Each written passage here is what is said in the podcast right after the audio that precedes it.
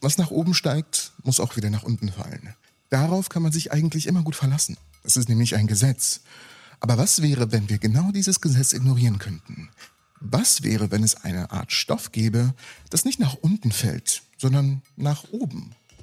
Science-Fiction-Autoren und UFO-Enthusiasten vermuten nämlich seit langem, dass eine Substanz namens Antimaterie die Schwerkraft auf eine Weise erfahren könnte, die der gewöhnlichen Materie entgegengesetzt ist. Wenn dies der Fall wäre, wäre vielleicht ein Schwebezustand möglich. Wir könnten Raumschiffe bauen, die uns mit hohen Geschwindigkeiten von Galaxie zu Galaxie springen lassen. Wir könnten auch Autos haben, die über den Boden hinwegfliegen und wir selbst könnten vielleicht wie Superman durch die Lüfte steigen. Durch die Lüfte steigen? Ja. Doch diese Folge wird keine nette Folge. Oh nein. Es wird eine sehr böse Folge. Denn eine Ankündigung in der Zeitschrift Nature, die von Wissenschaftlern des CERN-Labors gemacht wurde, wird die Hoffnung dieser spekulativen Denker jedoch zunichte machen. Absolut keine Hoffnung darauf. Antimaterie fällt nach unten. Oder?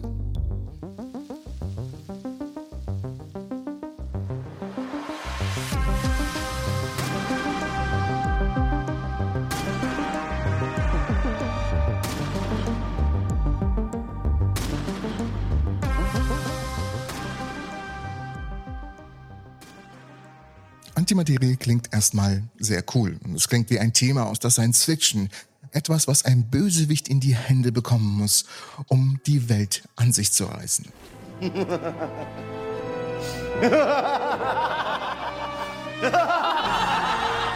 Aber es ist eine wissenschaftliche Tatsache. Sie wurde 1928 vorgeschlagen und 1932 erstmals entdeckt. Antimaterie ist auch im Wesentlichen das Gegenteil von gewöhnlicher Materie. Das Elektron zum Beispiel ist ein subatomares Teilchen mit einer negativen elektrischen Ladung. Es umkreist den Atomkern und ist beteiligt an den chemischen Reaktionen sowie an der Leitung der Elektrizität. Das Antimaterie-Äquivalent des Elektrons ist das sogenannte Positron.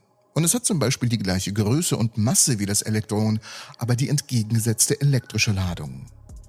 Antimaterie und Materie sind also antagonistische Substanzen. Das bedeutet, dass sie darauf aus sind, sich gegenseitig zu vernichten. Oder dass sie Bösewichte in allen möglichen Filmen spielen. Kombiniert man die eine mit der anderen, wird eine enorme Menge an Energie freigesetzt. So würden sich beispielsweise ein Gramm Materie und Antimaterie berühren und sich gegenseitig vernichten. Dabei würde die gleiche Energiemenge freigesetzt, wie bei den Atomexplosionen in Hiroshima und Nagasaki. Die Energiefreisetzung ist also extrem effizient, viel effizienter als die Energieumwandlung in nuklearen Reaktionen. Und es gibt Antimaterie-Äquivalente zu jedem bekannten subatomaren Materieteilchen. So gibt es zum Beispiel Antiprotonen und Antineutronen. Noch faszinierender ist allerdings, dass ein Proton und ein Elektron sich natürlich zu einem Wasserstoffatom verbinden können. Das wissen wir. Während ein Antimaterie-Proton und Antimaterie-Elektron sich zu einem Antiwasserstoffatom verbinden können. Und die Existenz solcher Antimaterie-Atome ist der Schlüssel zu dieser neuen Entdeckung. Denn wir brauchen diese Antiwasserstoffatome dafür. Könnt ihr euch den Grund dafür erschließen? Also, warum Antiwasserstoffatom? Weil er elektrisch neutral ist. Im Gegensatz dazu tragen einzelne Protonen und Elektronen der Antimaterie eine elektrische Ladung, was bedeutet, dass sie auf elektrische Kräfte wirken. Und das können wir hier nicht gebrauchen. Da die elektrische Kraft viel stärker ist als die Schwerkraft, würden die Wechselwirkung zwischen Antimaterie-Protonen oder Antimaterie-Elektronen mit elektrischen Störfeldern jegliche Gravitationseffekte in den Schatten stellen. Also los, eigentlich haben wir doch damit alles, was wir brauchen. Wir brauchen jetzt halt nur noch Antiwasserstoffatome. Und es gibt sie, die Antimateriefabrik des CERNs. Da werden Antiwasserstoffatome hergestellt.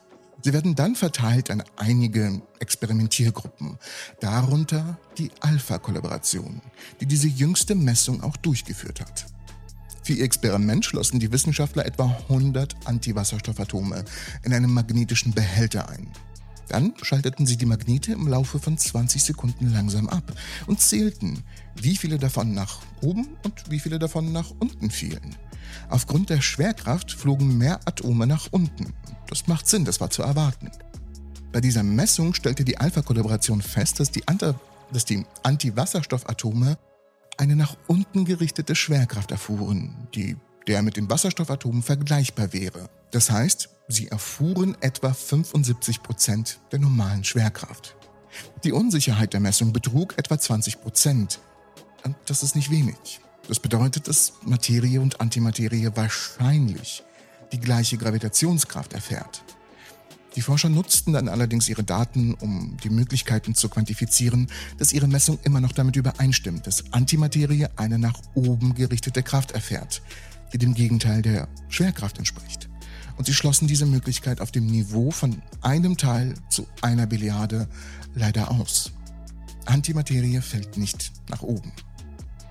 Um das nochmal kurz und knapp zusammenzufassen, weil das Experiment ein bisschen verwirrend war. Die Wissenschaftler also sperrten Antiwasserstoffatome in einem magnetischen Behälter ein. Sie schalteten dann die Magnete langsam ab und beobachteten, ob die Atome nach oben oder nach unten entkamen. Sie fanden heraus, dass mehr Atome nach unten gekommen sind oder nach unten gefallen sind. Ähnlich wie es bei normaler Materie der Fall wäre. Dies deutet darauf hin, dass Materie wie normale Materie von der Schwerkraft nach unten gezogen wird. Doch ich habe da eine Lösung. Ein Abo auf dem Kanal würde sehr helfen, nach oben zu fallen. Oh ja, das war mal wieder fantastisch. Allein das verdient einen Daumen nach oben. Dieses Ergebnis stimmt mit den Vorhersagen überein, die auf der Grundlage von Einsteins allgemeiner Relativitätstheorie, der führenden wissenschaftlichen Theorie der Schwerkraft, gemacht wurden. Die AR, so nenne ich sie jetzt, sagt voraus, dass das, was Schwerkraft erfährt, Masse ist. Und sowohl Materie als auch Antimaterie haben eine positive Masse. Somit bestätigt diese Messung Einsteins Vorhersage im Rahmen der experimentellen Unsicherheit. Eine Unsicherheit von 20% reicht jedoch nicht aus, um die allgemeine Relativitätstheorie präzise zu überprüfen.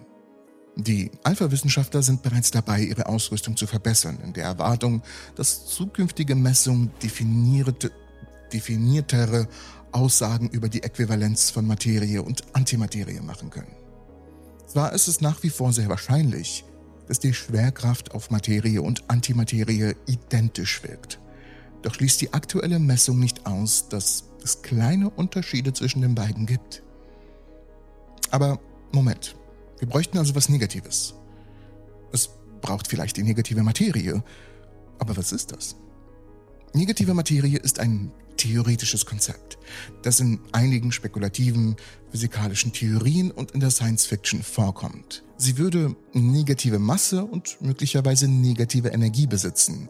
Und man muss ja zugeben, obwohl die Idee der negativen Materie zu wirklich interessanten theoretischen Diskussionen geführt hat, insbesondere im Kontext von Wurmlöchern und der allgemeinen Relativitätstheorie, gibt es keine experimentellen Belege für ihre Existenz. Alle beobachteten Formen von Materie und Energie im Universum haben positive Massen und Energien. Das Konzept der negativen Materie würde, wenn es existierte, fundamentale physikalische Gesetze und Prinzipien wie das Energieerhaltungsgesetz verletzen. Darüber hinaus würden Theorien, die negative Materie einschließen, tendenziell Probleme mit der Stabilität und der Kausalität haben was zu paradoxen Situationen führt, wie unbeschränkten Energiegewinn. Das Standardmodell der Teilchenphysik, das die bekannten fundamentalen Teilchen und Kräfte beschreibt, bietet leider keinen Raum für negative Materie. Daher wird das Konzept der negativen Materie in der wissenschaftlichen Gemeinschaft weitgehend als spekulativ oder unbegründet angesehen. Und doch ist dieses Ergebnis der Messung der Antimaterie eine beeindruckende Messung, die unser Verständnis der Naturgesetze bestätigt. Aber es wird zweifellos viele enttäuschen. Ein Ergebnis, das den Erwartungen widerspricht, hätte eine grundlegende Umstrukturierung unseres Verständnisses der Physik erfordert. In den Worten von Dr. Jeffrey Hengst, dem Sprecher der Alpha-Kollaboration, es wäre so viel cooler gewesen, wenn Antimaterie nach oben fallen würde. Leider tut sie das nicht. Ich bedanke mich fürs Zusehen. Ich empfehle euch unbedingt das Video hier. Schaut es euch an oder ich werde Antimaterie auf euch schleudern.